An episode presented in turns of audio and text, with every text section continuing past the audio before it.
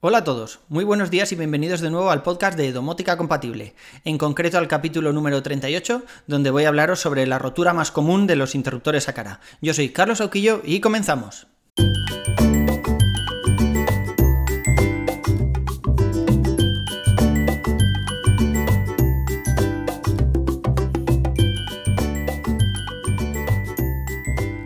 Esta ocasión quería contaros de forma así un poco breve, hoy el episodio va a ser un poco más corto de lo habitual, eh, una rotura muy común que he tenido con los interruptores a cara. Y es que no he tenido solo un problema con ellos, sino que me ha pasado, aparte de los retrasos y todo eso que hemos comentado en alguna ocasión, he tenido algún interruptor que de repente dejaba de funcionar. Y por más que le dabas al interruptor, a la tecla, pues no se encendía el pequeño pilotito que tienen abajo en, en mi modelo en concreto. Tienen un pequeño LED azul que cuando tú pulsas pues el LED, pues eso, hace un blink, ¿no? O sea, hace una pequeña lucecilla y sabes que ha funcionado.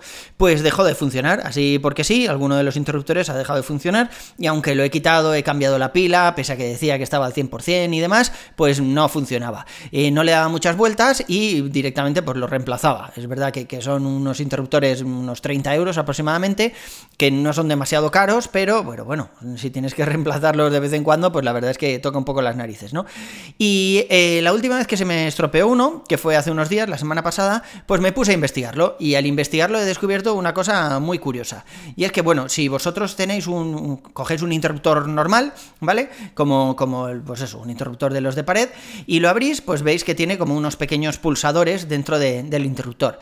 En este caso, el de Acara es lo mismo, o sea, en un interruptor sencillo, por ejemplo, solo tiene como una especie de mini botoncito dentro, en el centro, y cuando tú presionas la tapa, pues hay una pestañita que presiona ese mini botón, ¿no? Ese mini interruptor. ¿Qué pasa? Que estas pestañitas son de plástico. Entonces, cuando, pues si tienes niños, como es mi caso, o similar, con que aprieten el interruptor un poco fuerte y le peguen así un golpetazo o algo así, que es algo normal que hacen los niños cuando, cuando se enfadan, yo lo he hecho en casa de mis padres y mi padre me reñía muchísimo por esto, y eso que eran interruptores convencionales, pues al final esa patita se va a tomar por saco. Se rompe y ya no hace clic encima del pequeño pulsador y por lo tanto no va.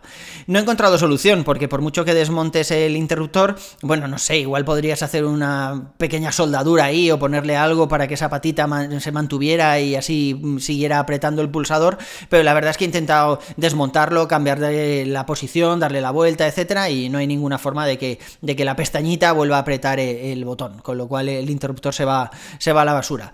Seguro que alguno me diréis, no, pero con una impresora 3D te lo puedes volver a... Sí, seguro, me parece fenomenal, pero vamos, no está al alcance de cualquiera, ya os digo, en mi caso se han ido a la basura, creo que tres interruptores por este motivo y ahora ya, he visto eh, por dónde, por dónde estaba viniendo.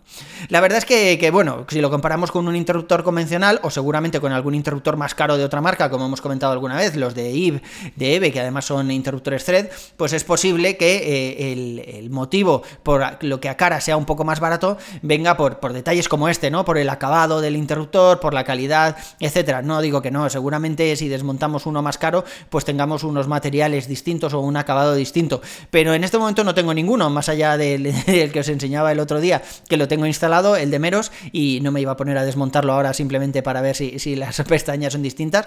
Cuando lo desmontes y finalmente eh, pongo interruptores convencionales con el SELI, os, lo enseñaré.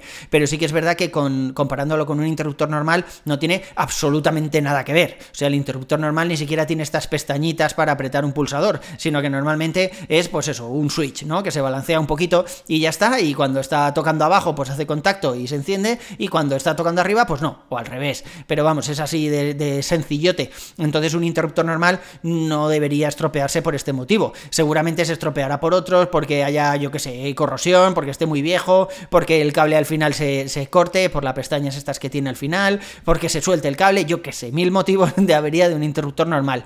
Pero la verdad es que estos a cara mm, no nos van a durar mucho, sobre todo si tenemos niños en casa que los aprieten demasiado fuerte o pasen para la cocina, por ejemplo, y le den un golpe pam al interruptor para encenderlo, pues nos puede traer más problemas que, otra cosa.